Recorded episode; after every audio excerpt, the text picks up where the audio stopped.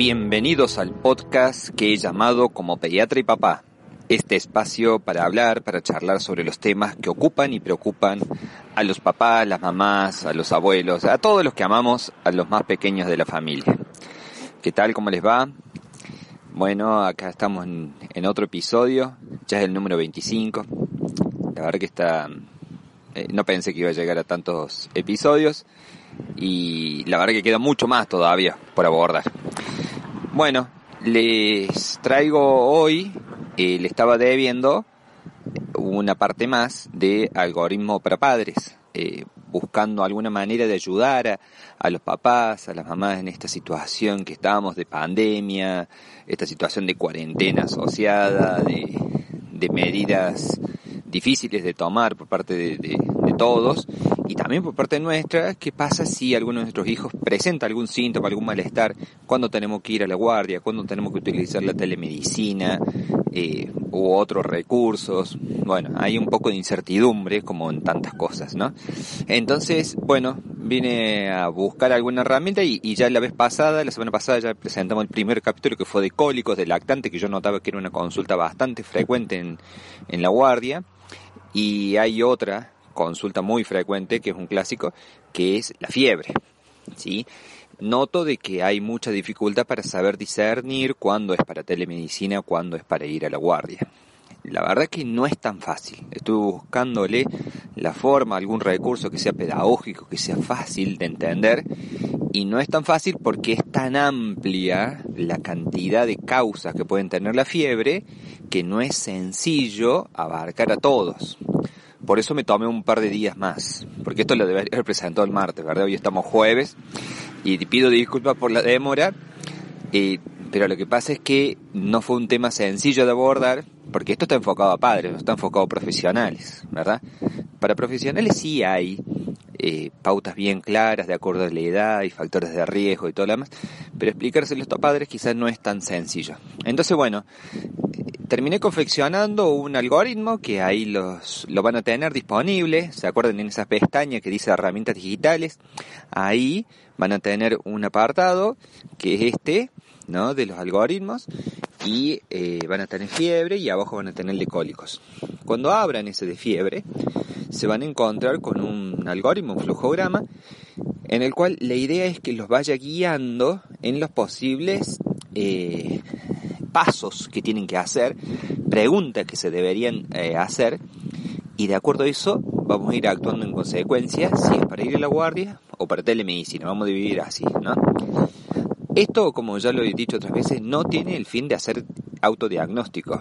Es decir, no piensen que con esto van a poder decir, bueno, sí, seguramente tiene esto y voy a tener que hacer esto. Mm, la idea básicamente en esto es decir, bueno, o es para la guardia o es para telemedicina. Cosa que no pierdan tiempo en el sentido de decir, si hay que ir a la guardia, bueno, vamos a la guardia, nos organizamos para ir lo más urgente posible y si a lo mejor no amerita ir a la guardia, lo podemos manejar por telemedicina y a lo mejor no es necesario salir de la casa con todo lo que implica eh, romper la cuarentena, ir a un centro asistencial, se entiende, bueno.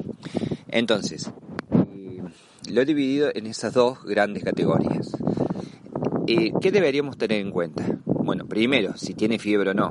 Esto es fundamental, ¿no? Quizás para algunos eh, puede parecer muy lógico, pero la verdad es que varias veces nos encontramos con que en realidad le parecía a la mamá que estaba calentita. Bueno, eh, lo tenemos que medir, porque si no, no podemos partir de datos muy subjetivos. Tenemos que medirlo como para saber de qué estamos hablando. Entonces, primera medida, tener un termómetro, tomar la temperatura. Para nuestra cultura, la temperatura axilar es el patrón para otras culturas es otra, pero para la nuestra es esa, y tomarlo de un brazo y si quedan dudas lo tomamos del otro, ¿verdad?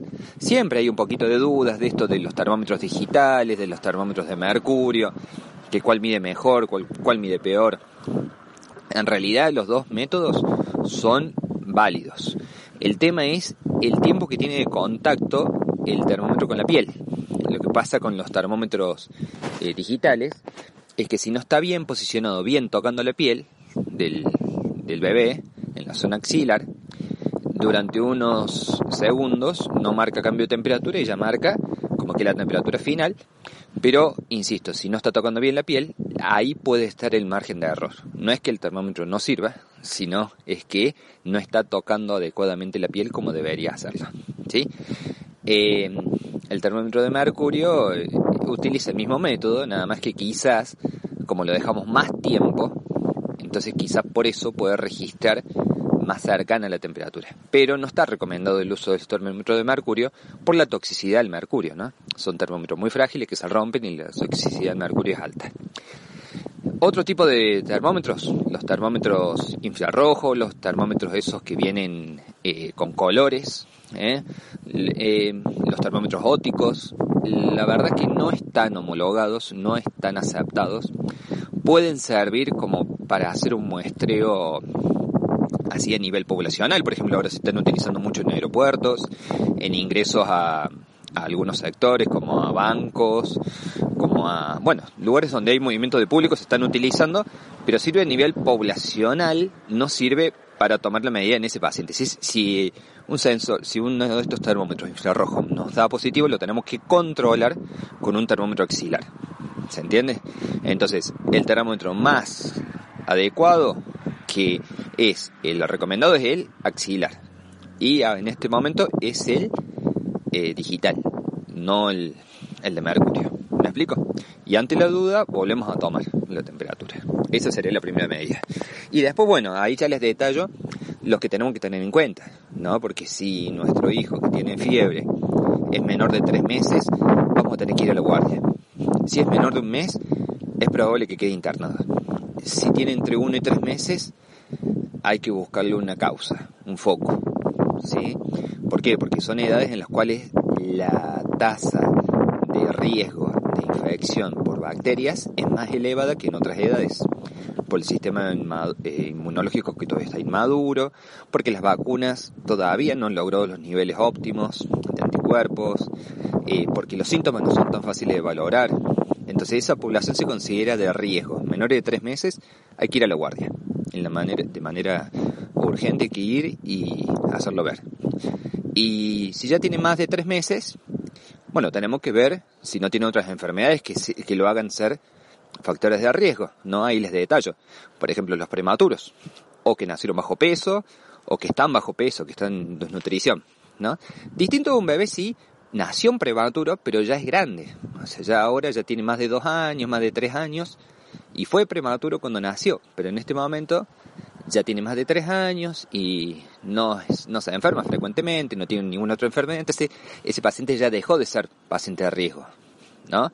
Igual que puede haber nacido un bebé de peso normal, con todo el embarazo normal, pero después se desnutre. Entonces ese paciente sí pasa a ser de riesgo. ¿Me explico? Entonces el que nació prematuro lo hace de riesgo hasta los primeros tres años de vida. Después de los tres años de vida, si no siguen con desnutrición y tienen ninguna otra enfermedad, deja de ser paciente de riesgo. Bueno, y hay otras enfermedades que lo pueden inmunosuprimir. Por ejemplo, eh, las enfermedades renales. Por ejemplo, las enfermedades cardíacas y pulmonares crónicas. Por ejemplo, los tratamientos inmunosupresores. Ya sea porque está con un tratamiento por una leucemia o por cualquier otro cáncer, con radioterapia, la quimioterapia, ¿sí? O los tratamientos para con inmunosupresores, o los tratamientos con corticoides.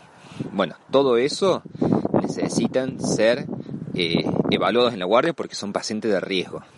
Es muy difícil valorarlo en la casa, eso, y por telemedicina también es muy difícil.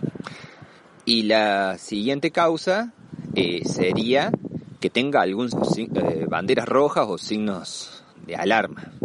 Ahí le pongo los principales, ¿no? Por ejemplo, que esté sumamente decaído, que esté somnoliento, que esté inactivo, que se me ve que no, que directamente esté irritable, quejoso todo el tiempo, que está con dificultad para respirar, lo ven que la piel no está bien, sino que está como pálido, o inclusive puede estar como medio violáceo, nosotros decimos cianótico, o que está ¿no?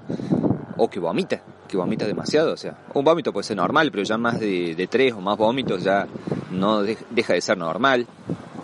Entonces todas esas situaciones ya pasan a ser de, riesgo, ¿no? La otra sería una fiebre muy alta, fiebre muy alta que no baja.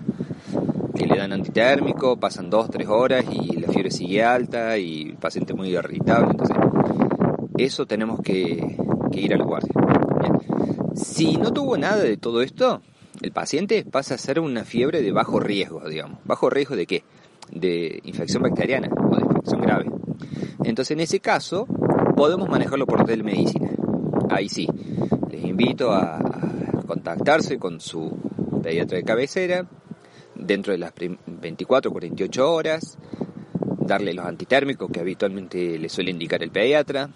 Si no saben la dosis antitérmica o si no, no le han dado nunca, bueno, ahí sí comunicarse con algún pediatra que esté por demanda espontánea, si no es fácil conseguirlo al pediatra en ese mismo día, hidratarlo bien, eh, dieta liviana si es que quiere comer, muchas veces están inapetentes y no pasa nada si no come, pero si va a comer que sean cosas livianas, eh, y, bueno, y estar atento, ¿no? Este, mantenerlo más bien desabrigado. No hace falta bañarlo cada rato, pero mantenerlo desabrigado. Esas serían las pautas generales. Después hay que buscar el foco, que de eso se encontrará el, se va a encargar el, pediatra por telemedicina y si ves que es necesario lo dirá, bueno, si tiene que ir a la guardia a hacer estudios o no, o lo mejor es que esperar un poquito más, porque muchos de estos cuadros se autolimitan en una cantidad de horas. En 48, 72 horas la mayoría de los cuadros virales se autolimitan. Bueno, esos serían los conceptos a grandes rasgos. Espero que les sirva. Los invito a que me hagan comentarios, a que me hagan sugerencias, a que me hagan preguntas. ¿sí? Quizás hay algo que se me pueda agregar. Este, me, me interesa si les sirve esto o no les sirve si lo podemos hacer más dinámico, si les parece que la forma esta se puede hacer de alguna manera más pedagógica. Bueno, les invito a eso, ¿sí? Este, a recibir sus comentarios, siempre ayudan, ¿sí? Muchas gracias por todos los, los comentarios y los, los likes que me ponen en las redes sociales, en, esta plataforma que la escuchan. Siempre se agradece eso y que compartan esta información si les parece que, que es útil, ¿sí? Para todos los que tengan chicos. Muy bien, bueno, que tengan una buena semana. Ya mañana vamos a hablar del caso de la guardia. Y, y así cerramos esta semana. Bueno, que anden todos muy bien, les mando un saludo